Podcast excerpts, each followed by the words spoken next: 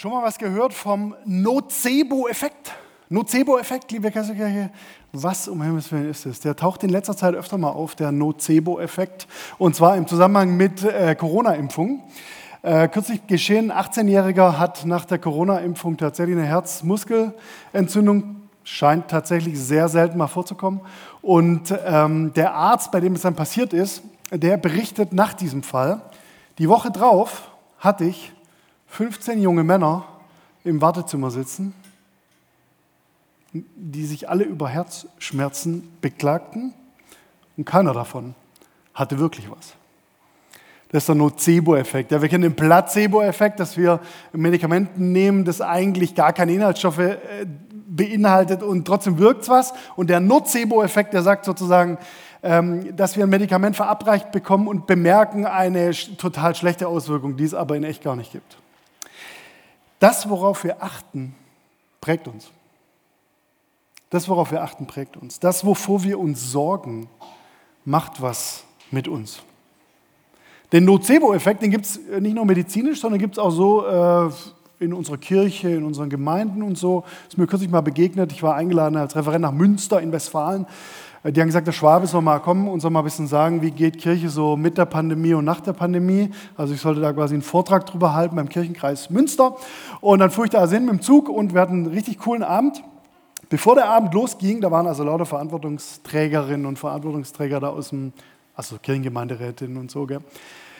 Bevor der Abend losging, hatte ich ein, ähm, ein, Gespräch mit einem von diesen Kirchengemeinderäten und der erzählte mir, wie schlimm es zurzeit aussieht. Ja? Also wie viele Austritte sie da immer zu beklagen haben und wie wenig Leute sich für Kirche noch interessieren und äh, wie schrecklich das alles ist. Und dann hat er gesagt, da ging es darum, ob sie den Leuten hinterhergehen sollen, die austreten. Ne? Also dass man dann, wenn jetzt jemand aus der Kirche austritt, dass man danach nochmal nachfragt, woran lag es denn so und so. Und dann hat sie mir gesagt, Tobi, wenn wir das nicht machen, dann wächst das Reich Gottes doch nicht. Und das ist doch unser Auftrag. Ich habe gedacht, ist das so? Und kenne ich das womöglich nicht nur aus dem Kirchenzusammenhang, sondern vielleicht sogar aus meinem persönlichen Leben, also so aus meinem Job oder aus Beziehungen oder aus Gemeinde, dass ich immer denke, ey, wenn wir das nicht machen, dann wächst doch nichts. Wir sollten, wir müssten, wir täten am besten. Punkt, Punkt, Punkt. Ich weiß nicht, wie es dir in deinem Alltag geht, ey, so mit den ganzen Problemen, die da immer so auftauchen. Wir sind ja schon irgendwie verleitet, ähm, immer an Problemlösungen zu arbeiten, immer zu machen, auch ein bisschen mit Selbstoptimierung, noch gucken, wo kann ich noch besser werden und was kann ich noch äh, verändern, so an meinen Gewohnheiten und an dem, was ich alles so leiste und so. Unsere Predigtreihe heißt hier ja in der Kesselkirche zurzeit Reich Gottes. Das Beste kommt noch. Oder ich finde diese Predigtreihe richtig cool und noch cooler finde ich, dass äh, wir vom Predigteam das so vorbereitet bekommen haben, dass das ganze Ding in vier Beziehungsdimensionen abläuft. Also nämlich in der Ab-Beziehung, also meine persönliche Gottesbeziehung, in der In-Beziehung, unsere Gemeindebeziehungen miteinander, unsere Out-Beziehungen, also zu äh, Gemeindegeschwistern aus anderen Gemeinden und noch die Off-Beziehung, also unsere äh, ah die Out-Beziehung ist natürlich die Beziehung zu anderen Menschen außerhalb der Gemeinde und die Off-Beziehung meint die Beziehungs, Beziehungen zwischen Gewiss, äh, Geschwistern mit anderen Gemeinden. Also diese vier Dimensionen. Und das Predigteam hat vorgesehen, dass heute der Predigtext zur Out-Dimension passt. Also was hat das für eine Auswirkung äh, von unserem Leben zu anderen Menschen, mit denen wir so in unserem Umfeld umgeben sind. Ich bin mir ehrlich gesagt gar nicht so sicher. Äh, ob es zu dieser Dimension passt, was ich jetzt gleich sagen werde, und zweitens, ob wir das heute sogar trennen können in so unterschiedliche Beziehungsdimensionen. Wie dem auch sei, wir werden sehen, wohin uns die Reise in den kommenden 20 Minuten führt. Der Text, der für heute Morgen äh, dran ist, der kommt aus dem Markus-Evangelium. Und äh, vom Kontext, Gesamtzusammenhang so, Markus Evangelium beginnt diese Biografie von Jesus damit, dass er, dass er am Anfang erstmal sagt, wozu er da ist. In Markus 1, Vers 15 sagt Jesus, die Zeit ist erfüllt und das Reich Gottes ist nahe herbeigekommen. Tut Buße und glaubt an das Evangelium. So ist quasi so ein bisschen der erste Aufschlag, den dieser Zimmermann aus Nazareth da macht. Und dann sind wir jetzt in Kapitel 4 angekommen vom Markus Evangelium. Und da sind so ein paar Gleichnisse aneinandergereiht äh, über das Reich Gottes. Und ähm, diese Gleichnisse werden auch bezeichnet, das kann man nur wissen, wenn man äh, entweder Theologie studiert hat oder in Kommentaren nachliest, äh, die werden bezeichnet als Kontrastgleichnisse. Wusste ich davon nicht? Kontrastgleichnisse sind also vier Gleichnisse, die hintereinander kommen und die sollen einen Kontrast deutlich machen. Da geht es also um Sämann, dann geht es um äh, Licht, das wir unter einen Scheffel stellen können, dann geht es um eine Saat, dann geht es um Senfkorn. Und diese vier Abschnitte betonen jeder irgendwie einen anderen Aspekt dieses großen Themas Reich Gottes. Also Achtung, liebe Kesselkirche, das, was ich jetzt gleich sagen werde, dieser Abschnitt, den wir heute vor uns haben, der taugt nicht für alle Aspekte. Okay? Also das, was wir jetzt gleich hören, ist nicht alles, sondern das Reich Gottes ist natürlich viel vielfältiger und viel größer als das, was wir uns heute anschauen. Aber ich möchte trotzdem mit dir natürlich darüber nachdenken, welcher Kontrast wird jetzt hier aufgemacht und um was geht es heute. Wer Bock hat, in seiner Bible-App mitzulesen, kann es gerne tun. Markus 4, die Verse 26 bis 29. Da heißt es so, das Gleichnis vom Wachsen der Saat. Und er sprach, mit dem Reich Gottes ist es so, wie wenn ein Mensch Samen aufs Land wirft und schläft und steht auf, Nacht und Tag. Und der Same geht auf und wächst. Er weiß nicht wie. Von selbst bringt die Erde Frucht. Zuerst den Halm, danach die Ähre, danach den vollen Weizen in der Ähre. Wenn aber die Frucht reif ist, so schickt er alsbald die Sichel hin, denn die Ernte ist da. Warum, bitteschön, erzählt Jesus das? Warum erzählt das? Warum hat es Markus überhaupt aufgeschrieben? Und warum war es damals erzählenswert, so dass wir diesen Text bis heute konserviert haben? Wir haben hier in der Kesselkirche in den letzten Jahren gelernt, die Bibel immer in ihrem Kontext, in ihrem ursprünglichen Zusammenhang zu lesen. Und jetzt stellt euch das mal vor, was damals Sache war. Ne? Zu dieser Zeit äh, war politisch ein ganz schön crazy äh, Kontext und eine ganz schön herausfordernde Situation. Das römische Reich, das römische Imperium beherrschte den gesamten Mittelmeerraum. Wie machten die das? Natürlich mit Gewalt, mit Armee, mit äh, Kraft, mit Power. Also die Römer waren so richtig am Durchziehen da. So, ne? Also die haben richtig was gewuppt. Zweite Situation, die Juden. Ähm, die jüdische Kultur war gewohnt zur damaligen Zeit, alles, was mit Religion zu tun hatte, eigentlich hauptsächlich durch Regeln, Gesetze und Anstrengungen zu lösen. Bedeutet, wir haben auf der einen Seite das römische Reich, das durch Kraft und Armee geschieht, und wir haben auf der anderen Seite das jüdische religiöse Reich, das durch Anstrengungen und Regeln äh, so über die Leute hereinkam. Es war also naheliegend für die Hörer dieser, dieses Gleichnisses damals äh, zu wissen, Reiche entstehen eigentlich durch Anstrengung, durch Gewalt und durch Machen, durch Umsetzen. Ja? Und jetzt kommt dieser Jesus und sagt, das Reich Gottes ist schon da. Das Reich Gottes ist schon im Anbrechen. Ihr könnt es schon entdecken, ihr könnt es schon erleben. Also irgendwie sagt er, gewöhn dich an anders. Gewöhn dich an anders. Ich möchte heute mit dir der Frage nachgehen, wie kann ich denn heute dieses Reich Gottes erleben? Wie kann ich denn heute diese neue Wirklichkeit von Jesus bei mir entdecken? Wie kann ich dem heute auf die Spur kommen. Ich habe heute drei Schritte, anhand derer ich mit dir durch diesen Text durchgehen will. Der erste heißt, dem Wachstum vertrauen. Dem Wachstum vertrauen. Ey, wo ich mich hier wieder entdecke, nicht nur damals waren ja die Menschen gewöhnt, reiche durch Tun und Machen entstehen zu sehen. Also vielleicht sind wir heute schon einen Schritt weiter, dass wir denken, wir brauchen jetzt keine römischen Armeen mehr, um ein Reich aufzurichten. Und doch ist ja unser ganzes Leben voll mit Knöpfen, die wir drücken, Icons, die wir klicken und Buttons, die wir tappen, oder? Den ganzen Tag machen wir irgendwas und erwarten, wenn wir irgendwas drücken oder tappen, dass dann was passiert. Ja, also wir buchen Urlaub durch Klicks, wir kaufen Klamotten durch Klicken und das heißt, wir sind gewohnt, dass da irgendwie ein Automatismus äh, hergestellt wird zwischen dem, was ich mache und dem, was dann in meinem Leben passiert. Ja, Call to Actions überall, wo wir hinschauen. Unser Alltag ist so voll von Machen und Organisieren und was reißen Kein Wunder, übertragen wir diese Funktion oft auch auf unser geistliches Leben. Kennst du das, dass wir dann am Pushen, am Pushen sind? So stark, dass das Mikro schon zusammenkracht, Hani. Liegt es an mir? Bart vielleicht? Ha. Yes. So geht es in unserem Alltag, dass wir immer am Pushen sind und Machen sind und uns selber optimieren wollen und denken, jetzt muss ich also nur noch dieses Buch äh, lesen oder muss noch diese Gebetsform ausprobieren. Ich glaube, wir übertragen oft das, was wir im Alltag lernen, auf unser geistliches Leben. Das Gleichnis von der Saat von Jesus kommt geradezu kontraintuitiv daher. Ey, was bitte in unserem Leben passiert schon von selbst? So wie es hier heißt. Ja, die Überschrift in der Basisbibel für dieses Gleichnis heißt, das Gleichnis von der Saat, die ganz von selbst wächst.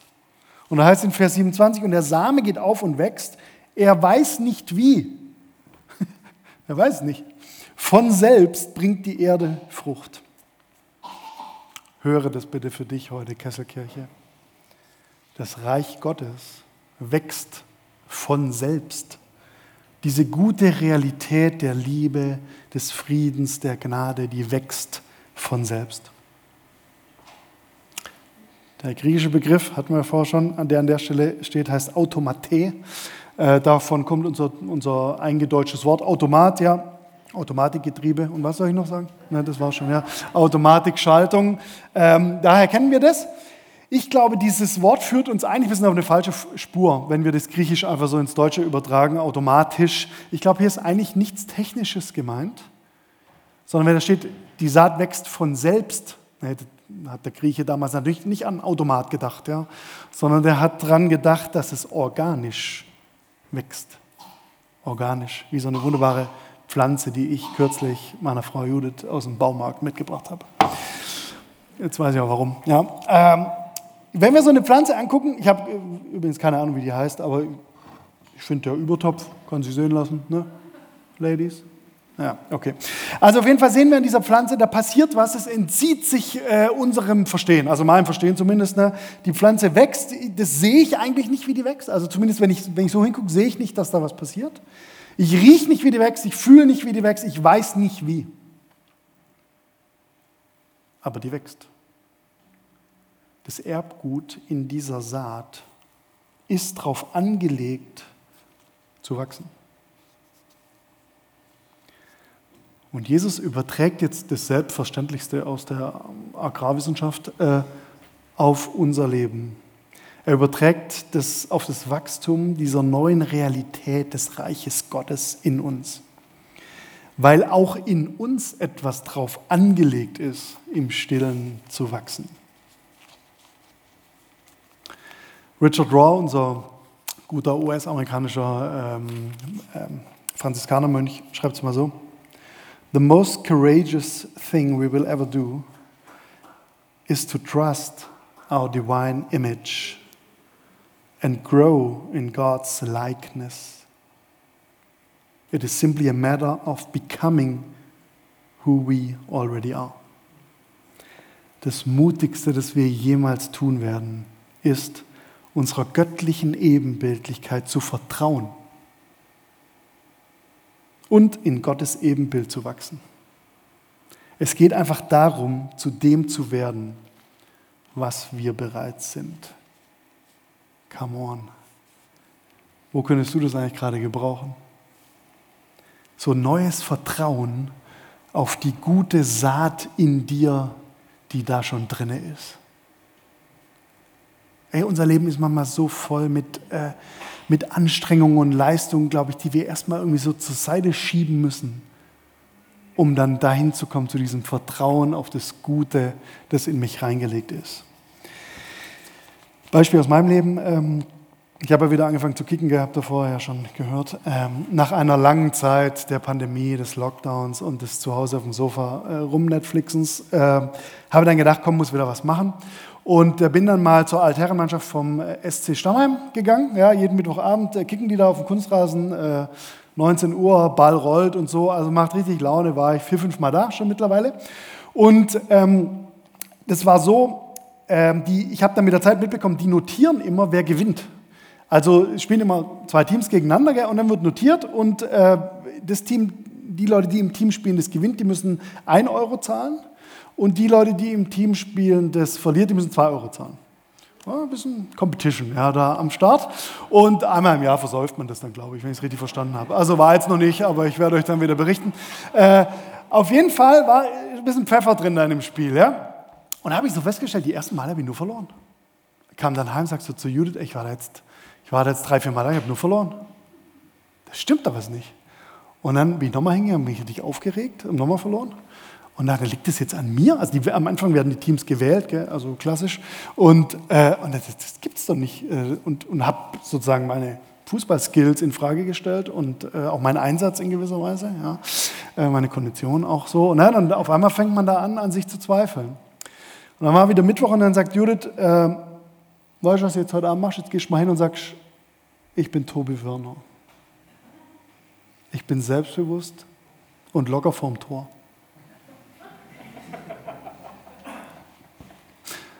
Wisst ihr, was passiert ist? So bin ich da angekommen. Die ersten Tore. Gewonnen. Ja, irgendwie ein bisschen ein dummes Beispiel, aber äh, versteht ein bisschen, was vielleicht gemeint ist. So wie wir an eine Sache rangehen, beeinflusst ja auch erstens, wie wir uns verhalten, aber es, ich glaube, es beeinflusst ihn echt noch mehr, ähm, wenn wir das uns richtig überlegen, was es mit dem äh, Gleichnis der wachsenden Saat zu tun hat, heißt es doch eigentlich, ey, lass mal vertrauen. Lass mal lieber auf das Positive sehen. Lass mal wachsen. Das war erstens. Dem Wachstum vertrauen. Jetzt kommt zweitens. Die Spannung aushalten. Die Spannung aushalten. Jetzt sagst du, ja, schön und gut, Tobi, äh, mag bei dir alles so funktionieren, gell, auf dem Bolzplatz und so weiter, ja, aber äh, wieso, bitteschön, ist mein Leben dann nicht voll mit diesen ganzen guten Saaten? Wieso kommt es nicht raus? Wieso erlebe ich das nicht? Wieso, warum erlebe ich so viel Mist? Wieso ist das Reich Gottes dann nicht so am voll durchziehen, wenn das wirklich stimmt? Jesus sagt hier, von selbst bringt die Erde Frucht. Zuerst den Halm, danach die Ähre, danach den vollen Weizen in der Ähre. Ich mich gefragt, wieso ist es hier so im Detail beschrieben? Ist, ist, Jesus jetzt Biologe geworden oder was ist jetzt wichtig? Wieso ist es wichtig, dass er da die, die unterschiedlichen Schritte vom Wachsen so betont? Scheint irgendwie wichtig zu sein, dass Wachstum immer ein Prozess ist. Wachstum ist nicht klicken und Button tappen und Schalter umlegen, sondern Wachstum geschieht prozesshaft. Walter Hümmer hat mal gesagt, Christen leben nicht im Gewordensein, sondern im Werden. In einem Wachstumsprozess durch Wort und Geist. Unsere Pflanze hier, die wächst so vor sich hin, auch während wir hier reden, so, ne? Das Entscheidende passiert hier ja unter der Oberfläche. Und ganz ehrlich, wenn man die so anschaut, da könnte man schon nervös werden. Ja? Also ist ja eine Spannung. Ich sehe nicht, dass die wächst. Ich muss da irgendwie darauf vertrauen, dass die wächst. Äh, aber, aber so richtig sichtbar ist jetzt die Wirklichkeit nicht. Die Wirklichkeit des Reiches Gottes ist da und noch nicht da. Eine Spannung, ne? habe letzte Woche zwei Leute verheiratet. Äh, wunderbare Kirche, toller Bräutigam, so graues Anzügler mit Wäsche und so weiter, schöne Schuhe. Sollte gerade losgehen, 14 Uhr und so. Und ähm, normalerweise bei einer evangelischen Trauung kommt ja das Brautpaar zusammen den Gang entlang geschritten, um dann den Segen zu empfangen. In dem Fall war so ein bisschen die Hollywood-Version, ja. Also Bräutigam steht vorne, äh, macht sich in die Hose und äh, wartet auf die Braut, die dann hoffentlich den Gang heruntergeschritten kommt. Und das sind ja immer die spannendsten Momente. Der steht dann da und äh, er fragt sich nicht wirklich, ob die jetzt kommt oder nicht. Ne? Also, aber, aber irgendwie löst es ja trotzdem eine Spannung aus, wenn er da so steht. Ne? Und ich sehe den noch so vor mir da im Gang stehen. Und dann war halt 14 Uhr, dann war 14 Uhr 2, dann war 14 Uhr 3 und so. Was denkt denn der da? Ich hatte davor die Braut schon gesehen. Ich wusste, die hat ein genauso wahnsinnig hübsches Kleid an und wird jetzt gleich diesen Gang runterkommen. Das heißt, für mich war klar, da wird jetzt gleich was passieren. Für ihn war es eine, eigentlich eine unauflösbare Spannung, also eine Erwartung, trotz noch nicht sehen. Vielleicht sowas gemeint mit der Spannung, in der wir gerade leben. So eine, eine, zwischen Erwartung und trotzdem brutaler Nervosität und Zweifel und vielleicht auch ein bisschen Sorgen. Es ist natürlich noch krasser, wenn wir äh, wirklich nur Schlechtes sehen oder wenn in unserem Leben auch Sachen passieren, wo wir denken, mit denen kommen wir jetzt gar nicht klar. Ich hatte vor ein paar Wochen ähm, einen Anruf von einer Verantwortungsträgerin bei uns in der Kirche. Ich bin ja unterwegs mit diesen Gemeindegründungen in Württemberg und äh, probiere sozusagen an allen möglichen Orten Leute zu unterstützen, eine, eine geistliche Gemeinschaft zu bauen. Und äh, bei diesem Telefonat mit der Verantwortungsträgerin kam dann irgendwie raus, also bei denen startet gerade sowas und so. Und in dem Telefonat war alles schrecklich. Da war alles furchtbar. Tobi, hier geht gar nichts. Also äh, es gibt sehr große Probleme. Äh, wir kriegen es gerade überhaupt nicht hin. Äh, strukturell sehr schwierig, ähm, organisatorisch, also äh, da geht gar nichts. Und ich hatte mir das dann so fünf Minuten angehört und dann aufgelegt und dachte dann, ja, das, das mag alles sein, gell, dass das schwierig ist. Und wer unsere Kirche kennt, kann sich es auch wirklich vorstellen. Und doch und doch wird da gerade eine Gemeinde gegründet. Da passiert was, ich weiß es. Da wächst was. Vielleicht nicht in allen Bereichen sichtbar und doch real. Wenn wir heute also das Gleichnis der wachsenden Saat für uns annehmen, dann glaube ich, können wir für unser persönliches Leben mit dem Theologen des 20. Jahrhunderts Helmut Thielicke sagen, es ist ein unsagbarer Trost zu wissen, dass mitten in der Unheilsgeschichte, die der Mensch macht, dass mitten in seinem Gestalten und Verunstalten Gott seine Saaten wachsen lässt. Das ist die Einladung an dich heute Morgen, die Spannung auszuhalten, egal wie gerade deine Umstände sind. Denn gegen alles Zweifeln und Sorgen wächst das Reich Gottes. Wir entdecken es womöglich nicht, wenn wir selbst machen und schaffen und anstrengen, aber wir werden es finden, wenn wir mit Gottes unaufhaltsamem Wirken rechnen und geduldig wartend glauben. Bevor wir zu Schritt 3 kommen, ich habe noch überlegt, wo wurde es eigentlich in meinem Leben in letzter Zeit irgendwie deutlich? Wo habe ich das bemerkt, dass, dass äh, bei mir irgendwas voranging, was ich vielleicht in dem Moment selber gar nicht bemerkt habe? Und da fiel mir auf, dass ich bemerke das meistens erst in, in der Rückschau, ne? also wenn ich so zurückgucke. Was war da in meinem Leben so los? Und jetzt hat der Michael mich ja vorher schon so interviewt, so mit, auch mit äh, Kesselkirche und Wohnzimmer und EJW und so weiter. Und ich muss sagen, dieser Prozess, dass ähm, dass Jesus-Treff dann für mich nicht mehr der Platz war, wo ich so eine Verantwortung in der Leitung gefühlt habe, sondern sozusagen einen Schritt weiter gegangen bin, der war eigentlich für mich so ein Beispiel. Warum? Weil ich da gemerkt habe, und zwar habe ich es erst danach gemerkt, also erst jetzt, seit ich in meinem neuen Job unterwegs bin, ey, alle Fragen, die wir hier in den letzten 20 Jahren bewältigt haben und bewältigen mussten, die haben in mir eigentlich in unserer Jesus-Treff Kesselkirch-Gemeinschaft bewirkt, dass ich gewachsen bin. Aber versteht ihr ein bisschen, überall, wo ich jetzt hinkomme und wo so kirchliche Start-up-Bewegungen sind, äh, da haben die ganz viele Fragen und so und ich denke, ja, kenne ich. und bemerke dann immer, ja, okay, da war ich schon an dem Punkt. Und bemerke jetzt im Rückblick, das war mir damals in der Situation nicht klar, wie ich eigentlich gewachsen bin durch unseren gemeinsamen Weg hier.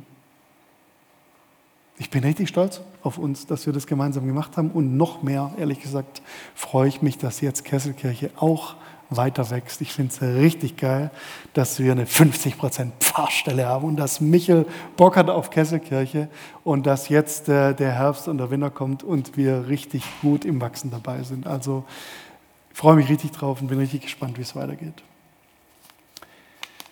Wie wir gewachsen sind, entdecken wir womöglich oft erst in der Rückschau. Trotzdem fragen wir, ja okay, was machen wir jetzt? Deswegen heißt mein dritter Punkt heute das Warten üben.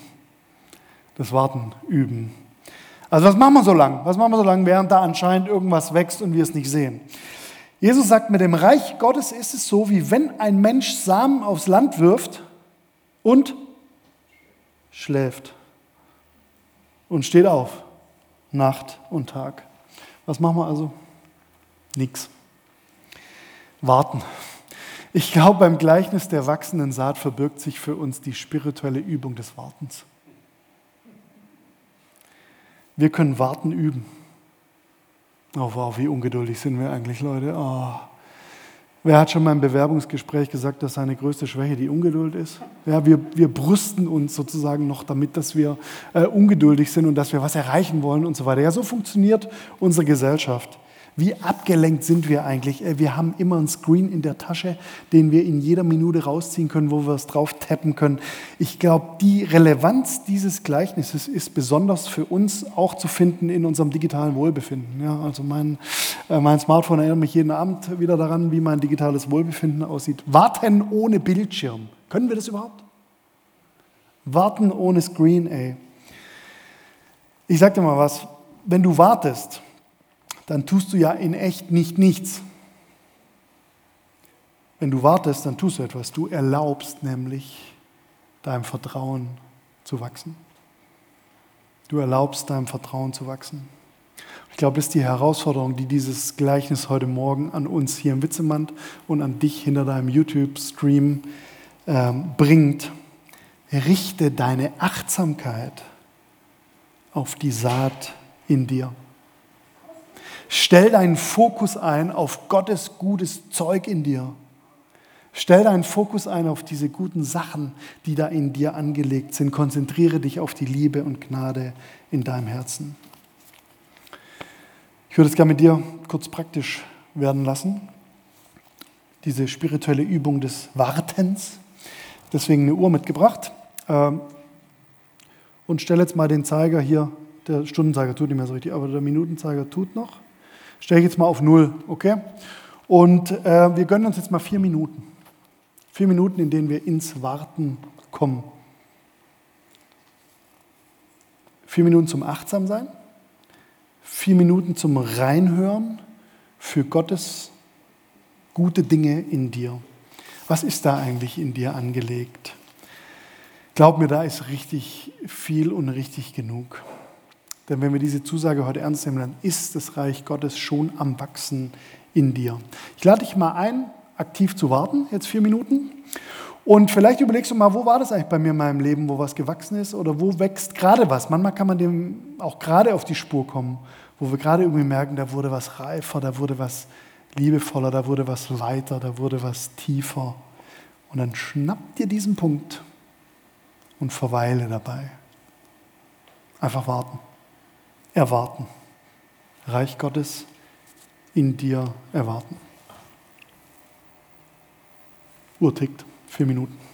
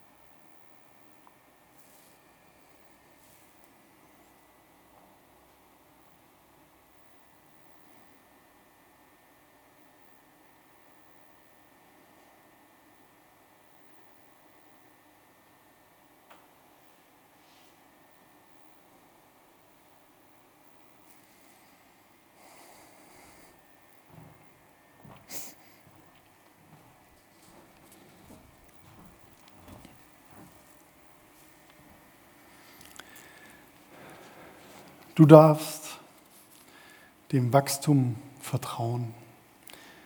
Der Gott, der dich gemacht hat, der ist immer noch am Machen in dir. Du darfst zweitens die Spannung aushalten. In unserem Alltag müssen wir vielleicht echt da ein bisschen durchdringen, weil diese Welt funktioniert einfach so arg mit Leistung und Machen und Umsetzen, dass wir das erstmal zur Seite räumen müssen, um zu diesem Vertrauen des Wachsens in uns zu kommen. Und drittens, du darfst das Warten üben. In welchem Bereich deines Lebens könntest du das eigentlich gerade ganz gut gebrauchen? Nicht zu machen, sondern zu warten. Die Band darf schon mal nach oben kommen und den nächsten Song mit uns anfangen. Ich habe mir zum Schluss noch überlegt, ey, wie, wie kann ich äh, euch das in eure Woche mitgeben? Wie können wir das vielleicht in unserem Alltag ein bisschen äh, praktisch machen? Und dann bin ich über äh, die Dinger hier gestolpert. Es ist Kastanienzeit, liebe Freunde. Michael, Kastanie. Ja, äh, Aufgefallen schon, wenn man so durch Stuttgart läuft, gell, überall, wo man so vorbeikommt, steht irgendwie ein Kastanienbaum, da liegen die Dinge auf der Straße rum. Und äh, unser Sohn sammelt die also ganz gerne ein, ja, auf der Straße, Gehweg, Spielplatz, egal wo wir die finden. Die tauchen ja auf, die Teile, ne? Die tauchen einfach auf. Jeden Herbst ist es wieder soweit. Und ich weiß nicht, wer von uns hat schon mal einen Kastanienbaum gepflanzt, gegossen, gepflegt, merkt er? Ich auch nicht. Also irgendwie scheinen diese Dinger aufzutauchen, ohne dass wir was dafür tun. Und trotzdem sind die ja da. Ne? Die kann man sammeln, kann tolle Kastanienmännchen damit basteln. Man kann sogar Spülmittel und äh, Waschmittel aus denen machen, weil die enthalten pflanzliche Seifenstoffe. Da wächst also anscheinend bei so einer Kastanie etwas für uns irgendwie unbemerkt und total nützlich.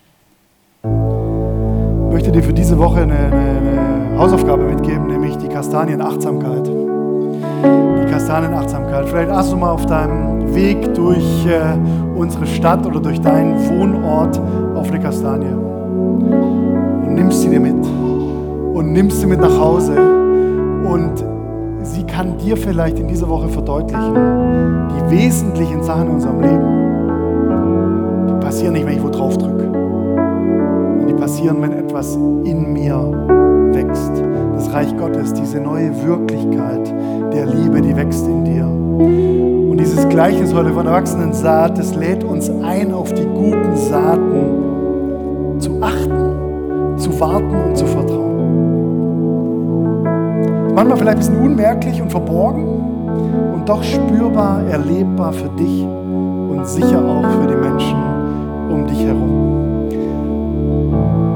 viel Spaß damit in der Kastanienwoche. Amen.